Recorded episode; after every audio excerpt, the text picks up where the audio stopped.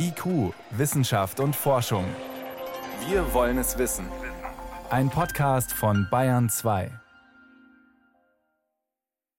In unserer Sommerserie machen wir uns dieses Jahr auf große Reisen Richtung All.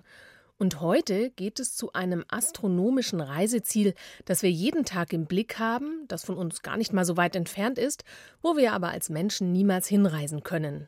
Die Sonne. Um mehr über unseren nächsten Stern zu erfahren, muss selbst die Technik besonders geschützt werden. Doch wenn Sonden der Sonne richtig nahe kommen, erfahren wir bald Erstaunliches über sie. Sonne, Mond und Sterne. Reiseziele im All. We have main engine start and liftoff. Manche Reiseziele im All sind verhältnismäßig leicht zu erreichen, der Mond. Andere sind unerreichbar, weil sie außerhalb unseres Sonnensystems liegen. Und dann gibt es welche, die wären zwar zu erreichen und faszinierend wie die Sonne, doch tatsächlich hinreisen, wäre das was? Ja und nein.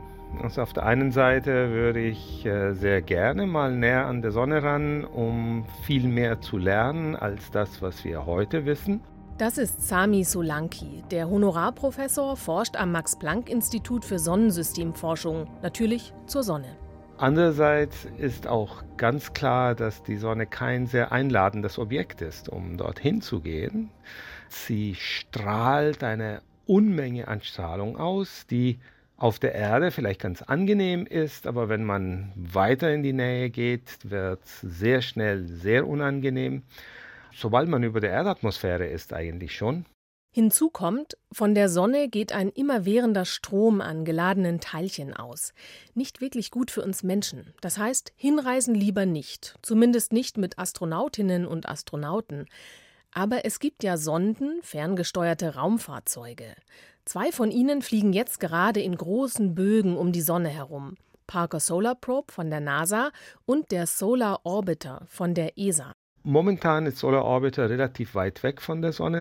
Also etwa so weit weg von der Sonne wie die Erde. Rund 150 Millionen Kilometer sind das. Doch das wird nicht mehr lange so bleiben, denn schon im Oktober wird die Sonde nur noch 42 Millionen Kilometer von ihr entfernt sein. Sami Solanki hat die Sonde dauernd im Blick. Seit 22 Jahren ist er schon mit dem Projekt zugange. Doch wie um alles in der Welt konstruiert man eine Sonde, die der Sonne so nahe kommt, aber dabei nicht kaputt gehen darf? Die Umlaufbahn von Solar Orbiter ist sehr, sehr herausfordernd, also für, gerade für optische Instrumente, weil wir haben zwar dieses Hitzeschild vorne, aber wenn ich ein Teleskop baue, mit dem ich auf die Sonne schauen will, muss ich ein Loch ins Hitzeschild machen. Und zwar groß genug, dass brauchbare Bilder dabei herauskommen und klein genug, dass nicht das ganze Teleskop verbrennt. Das größte Loch ist am Ende um die 14 cm groß geworden, die anderen Öffnungen im Hitzeschild sind etwas kleiner. Doch das ist noch nicht alles, denn die Instrumente von Solar Orbiter, die müssen ein Jahrzehnt laufen, ohne kaputt zu gehen. Das ist wie wenn ich ein Auto zehn Jahre lang über holprige Straßen fahre und weiß, ich kann in keine Garage rein. Ich darf es nicht reparieren. Es muss funktionieren bis zum Schluss. Seit 2020 ist die Sonde nun unterwegs und seit März 2022 liefert sie auch schon erste Daten. Sie soll einige Rätsel aufklären, die Sonnenforscher wie den emeritierten Professor Phil Scherer schon lange beschäftigen. Seit über 50 Jahren forscht er zur Sonne, zuletzt an der Universität Stanford. Eigentlich ist es doch so, wenn man einen heißen Gegenstand hat und sich von ihm entfernt, wird es kühler. Nicht so mit der Sonne. An der Sonnenoberfläche ist die Sonne rund 6000 Grad Celsius warm. Ein bisschen darüber ist es dann erstmal kühler, aber dann wird es richtig heiß, bis zu 10 Millionen Grad. Das weiß man übrigens schon seit rund 70 Jahren. Aber warum das passiert, das weiß bisher keiner. Ein anderes Rätsel der Sonne, alle elf Jahre verändert sie ihre Aktivität. Das sieht man an den sogenannten Sonnenflecken. Das kann man sogar mit bloßem Auge oder als Amateurastronom sehen, sagt Andreas Zunker von der Vereinigung der Sternenfreunde. Entdeckt hat das im 19. Jahrhundert ein Apotheker aus Dessau. Der hat auch längere Zeit die Sonne beobachtet, eigentlich um noch einen neuen Planeten innerhalb der Merkurbahn zu finden. Der hat dann immer nebenbei so registriert, ja, drei Sonnenfleckengruppen, fünf Sonnenfleckengruppen und so weiter. Und irgendwann ist ihm dann aufgefallen, ah, das schwankt irgendwie so. Das ist nicht immer gleich, sondern da gibt es so einen elfjährigen Zyklus. Die Sonnenflecken, die stellen sich als dunklere Flecken auf der Sonne dar. Mit einer Spezialbrille, wie man sie auch für eine Sonnenfinsternis verwendet, oder bei Sonnenauf- oder Untergang kann man sie mit bloßem Auge sehen. Und je mehr Sonnenflecken, desto kühler ist die Sonnenoberfläche. Und jetzt kommt's. Die Sonnenflecken vertauschen die magnetischen Pole der Sonne alle elf Jahre. Es ist ein riesiger drehender Dynamo. Aber wir verstehen nicht warum, weil die Ursache tief im Inneren der Sonne liegt.